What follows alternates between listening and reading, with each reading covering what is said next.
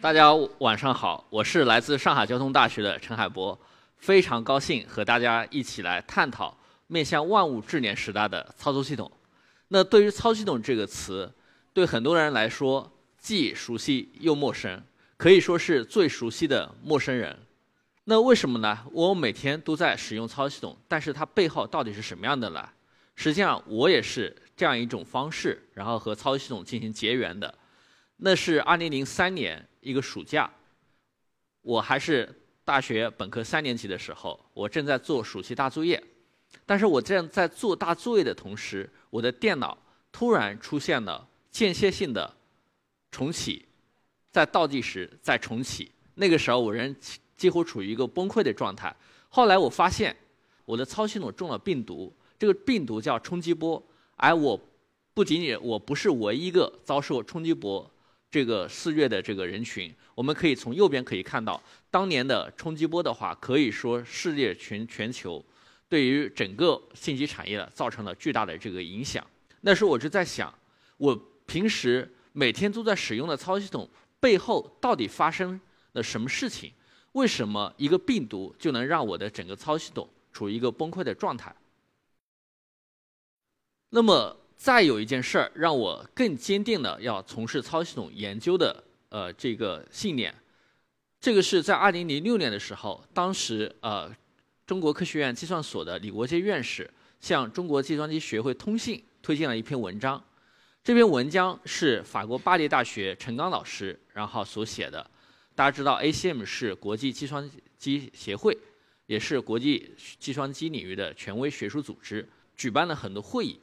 它的这个名字是叫“从 ACM 的会议论文数量看差距”，其中有一句有一段话有点刺痛我。这个文章中指出，SOSP 也就是我们整个操系统领域这个类似于奥斯卡这样一个学术会议，它有已经有一个四十多年的历史的一个操系统的会议，但是没有一篇中国的论文。而我们在日常生活中，我们在当时，我们我也看到了形形色色的各种各样的操作系统，例如 Windows，包括甚至于目前已经消亡的像 Sun 的 Solaris，然后我们很多人可能还在用的像苹果的 macOS，以及开源的 Linux 等等。但是这么多的形形色色的操作系统中，源自我国的主流操作系统确实很少，所以我也是坚定的要从事操作系统的研究。并且把它推动到产业的落地。那么我就在想，这个操系统的起源到底是什么样子的呢？操系统这么几十年过来，走过什么样一个历程？那么其实我们回到早期来看，第一台通用计算机 ENIAC，它在是一九四六年的时候诞生的。那个时候我们可以看到，这台计算机特别的大，可以有一百七十多个平方，对吧？大家想，在北京有有一百七十多平方的房子，应该还是挺大的。这样的一个计算机里面的话，是不仅仅是计算机，还有很多很多的操作员在不停的，比如说把纸袋然后给塞入进去，再拿出纸袋，然后再循环的，然后来检测这个过程中间有没有出错。那整个过程的话，它都是靠人工的操作来完成硬件的开关的操作，而且我们所谓的程序只能从头到尾然后来运行完，中间不能被打断。中间一旦出现任何问题，那意味着可能我我们两周甚至一个月新鲜的工作就付之东流。所以说，早期没有操系统的计算机，其实只是一台会计算的机器而已，效率非常的低。所以也这样的话，也是促进了第一个操系统的诞生，也就是诞生于1956年的这个操作系统。我们可以看到左边来讲的话，是我们没有操系统的这一个啊计算器。它实际上就是我们刚刚说的是一个会计算的机器，那需要有很多人不断的来来控制我们这个运算器的运行。然后有了操作系统以后，那么我们就可以让操作系统来接管这一切，而且可以更高的提升这一个效率。那么这个过程的话，就完成了对于我们很多啊我们需要的操作员的这个替代。这个也就是操作系统的这个名词的由来，它叫 operating system。我们知道操作员叫 operator，operating system 的话，它实际上把 operator 的这一系列的繁琐的繁杂的工作进行了自动化，从而把人类把我们的操作员从这些繁杂的、需要甚至呃夜以继日的工作，然后变成操作系统来完成的。而操作系统是一个不知疲倦的这个程序，所以可以做得更高效，而且不如更不容易出错。自从第一个操作系统出来了以后，操作系统可以说是推动着整个信息产业的不断的发展。像操作系统的这个厂商一直是处于我们整个信息产业的这个浪潮之巅。自从五六年的第一个操作系统诞生了以后，我们可以看到六十年代又是诞生了我们的主机的操作系统，像 OS 三六零。当时有一个段子说的是，我们都知道，呃，就是造一个原子弹，其实花的代价是非常大的。后面人们发现，构建一个操作系统发现发挥的代价。跟我们造一个原子弹，其实它的代价是差不多的，因为他们对比了当时 OS 三六零这个操作系统研发的经费，跟当时造第一颗原子弹的研发经费是实际上是非常的类似，所以有人也逐步的上说，把成把操作系统当成一个，这是一个就是就是核弹级的这样的一个工作，然后往后来讲的话，我们可以看到操作系统，然后逐步的演进到我们现在熟知的这种 PC 的。互联网，也就是我们的个人计算机，然后这里面有一个很大的突破，就是我们可以通过键盘、鼠标这种方式，然后来进进行交互，而不再是非常专业的这种操作员的程序员用非常呃原始的方式，然后来进行这样一个输入。那么再到现在的话，我们就进入到一个，比如说移动互联网的这个时代，它就是一个变成一个更自然的这个交互。哎，我们可以通过点。点和触摸的方式就能完成对于我们这一个计算的这个机器的整个操作的这一个过程，所以很多时候我发现我家小朋友操作手机比我操作的更溜，这是因为可能是对于这样一个交互的话，它是更加贴近的一个人性化。那么走到现在的话，我们现在可以说是进入到一个万物智联的这个时代。万物智联时代的话，我们连接的设备非常非常的多，而且。这些设备它的形态是各异的，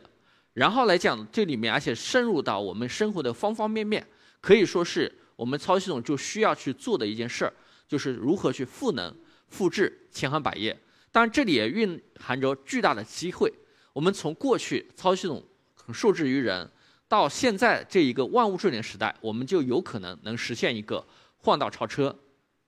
在万物智联的这个时代，我们可以看到操作系统其实已经无处不在了。无论是我们的个人的终端设备，还是我们现在看不见的，但是大家都离离不开的，大家上网，对吧？要连我们的这个五 G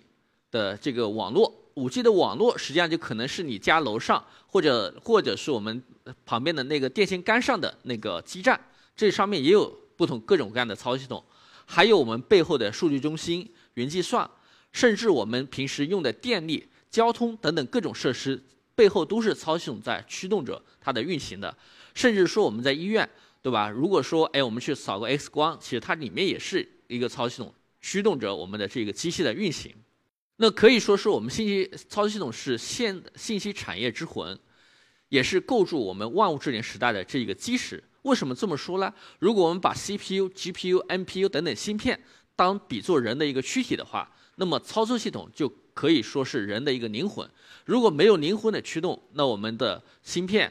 这种躯体的话，它是一个毫无意义的这一个石头，是个沙子。所以这样的话，我们就通过芯片和操作系统协同来支撑了我们万物智联时代的这个基石。那么我们介绍了这么多万物智联时代它的一些诉求、它的意义。那万物智联时代操作系统需要解决哪些问题呢？那第一个问题的话，我想说的是，啊，昆虫纲悖论。那我是认真的在复习了一下那个昆虫纲这一个呃种类。比如说，在我们的大自然，哺乳动物有五千多种，而且每一种都非常的稀缺。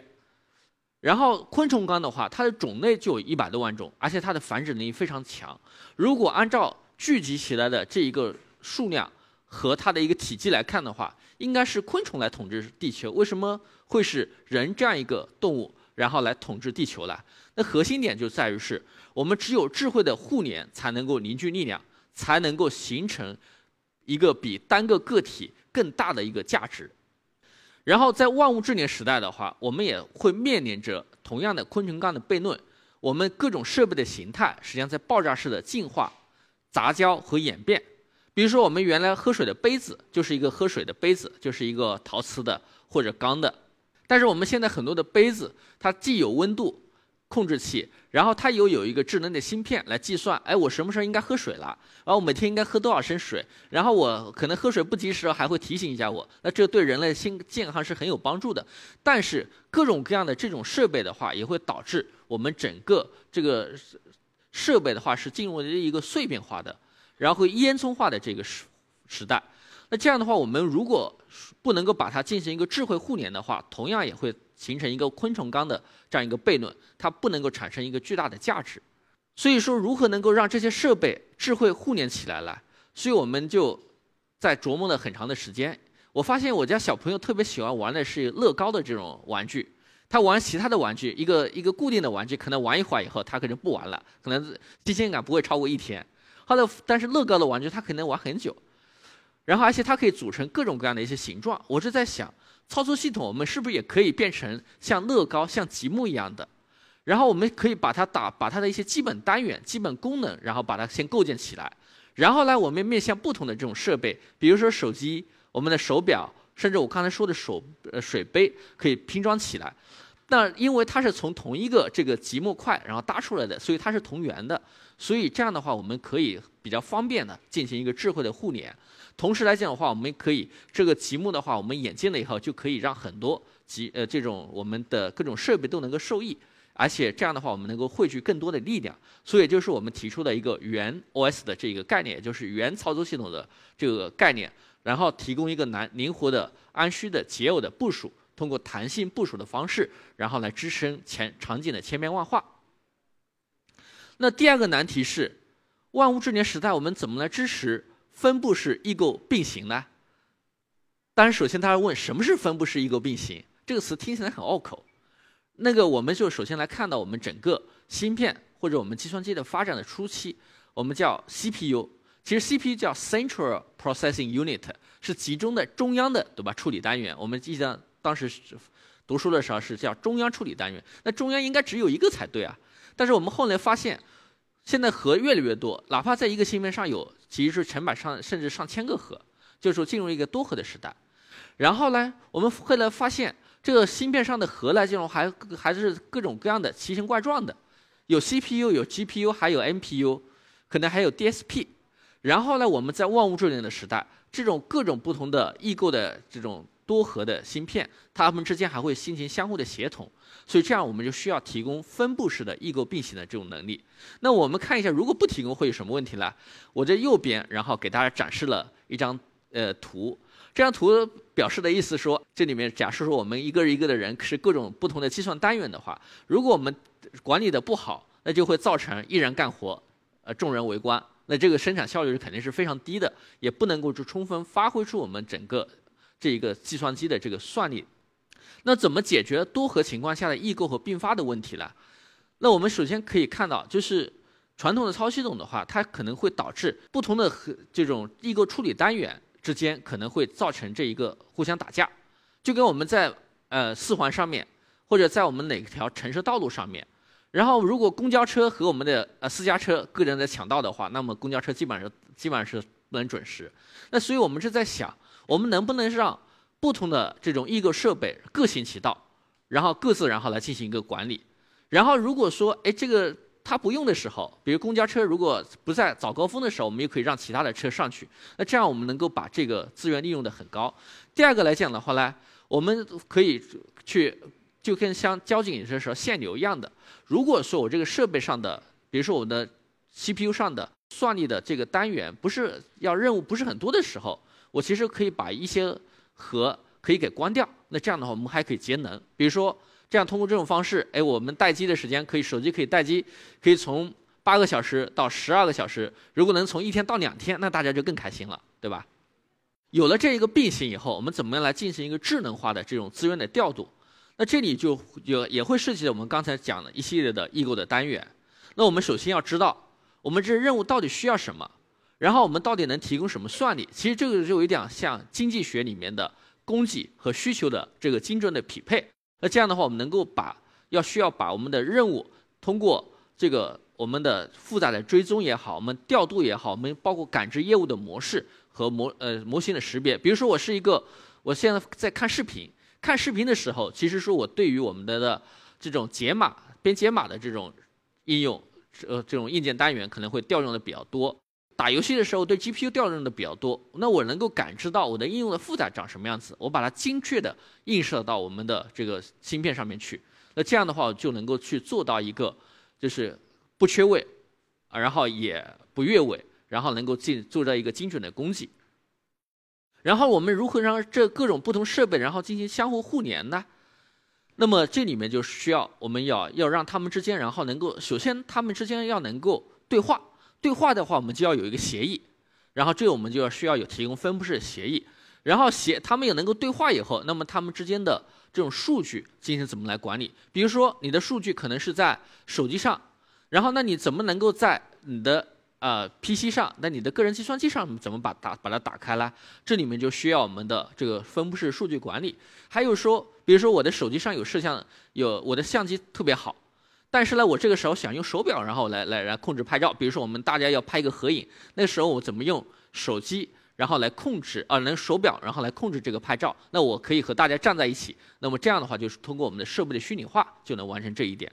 那么第三个，我们就不得不提的一个，就是我们的安全的问题。那万物智联时代，我们的很多的数据，很多的关键的信息，其实都是要在我们的不同设备上，比如在我们的手机上。那这样的话，我们会不会出现？一个万物智联时代上，万物相克了。比如说，我的手表如果被攻破了，那我手表会不会把我手机上的数据给偷掉？那这里面会不会造成一个我们安全的一个木桶的效应？那这样的话，就需要我们考虑去重构我们的这个数字安全的这个底座。那首先我们要筑牢这个基座。那我们的这个想法就是像这样的，比如说我们进入这个楼，对吧？我这个楼我们可以进入到这一个会场。然后，但是我们不能去走到哎某个研究员的这个呃这个实验室里面去。这样的话，其实就是我们可以看到，在我们的呃建筑里面，实际上是每一个房间、每一个单元其实都有一把锁。而传统的如果是操作系统设计的，它就一把大的锁。然后你一旦拿到一个大的锁，你越过这把锁以后，你就可能为所欲为。那我们通过这个每一个模块都有一把锁这种方式的话，那么就使得你哪怕攻破了一个。环节，但是你还是干不了很多坏事儿。第二个方面，我们更加的呃进一步加强的方式，说我们通过通过数学的方式去证明这些安全攸关的模块的正确性。就原来我觉得测试，那我测到啥？我没测到那部分，可能就会成为一个安全的一个风险。那我们通过形式化证明的方式，就有点像，比如说我们勾股定理，我们知道勾三股四弦五，对吧？这实际上是一个测试的方式。然后我们知道五四五三四五是满足的，五十二十三是满足的。但是如果我们通过数学归纳的方式，我们可以证明这种勾股定理的话，是对于任何的这样一个啊这个呃满足它的这个定律是呃分布的话，都是可以满足的。这样的话，我们可以证明它的完备性。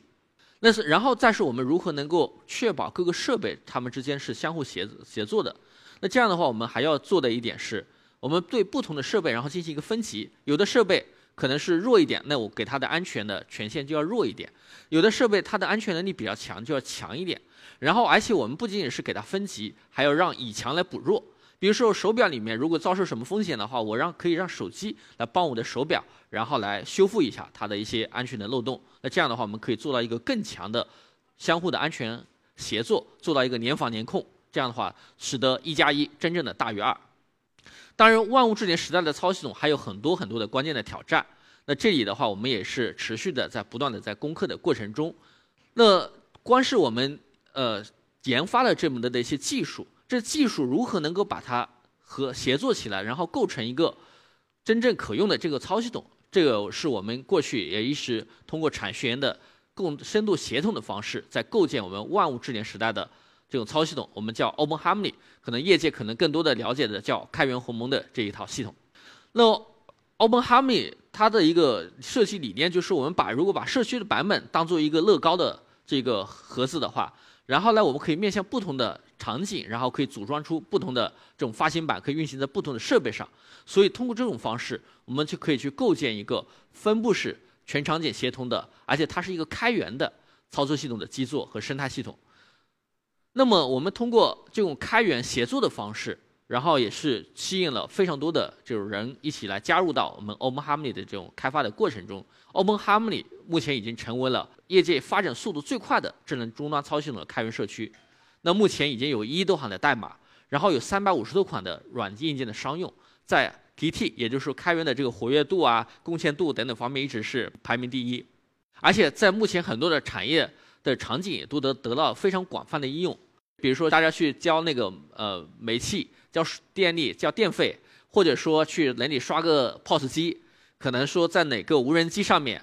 或者甚至是我们天上的卫星上，现在也有不少。都是基于我们这个 Open Harmony，就是开源鸿蒙的这套系统的，然后再构建的。所以说，我们可以说万物智能时代，Open Harmony 目前已经无处不在。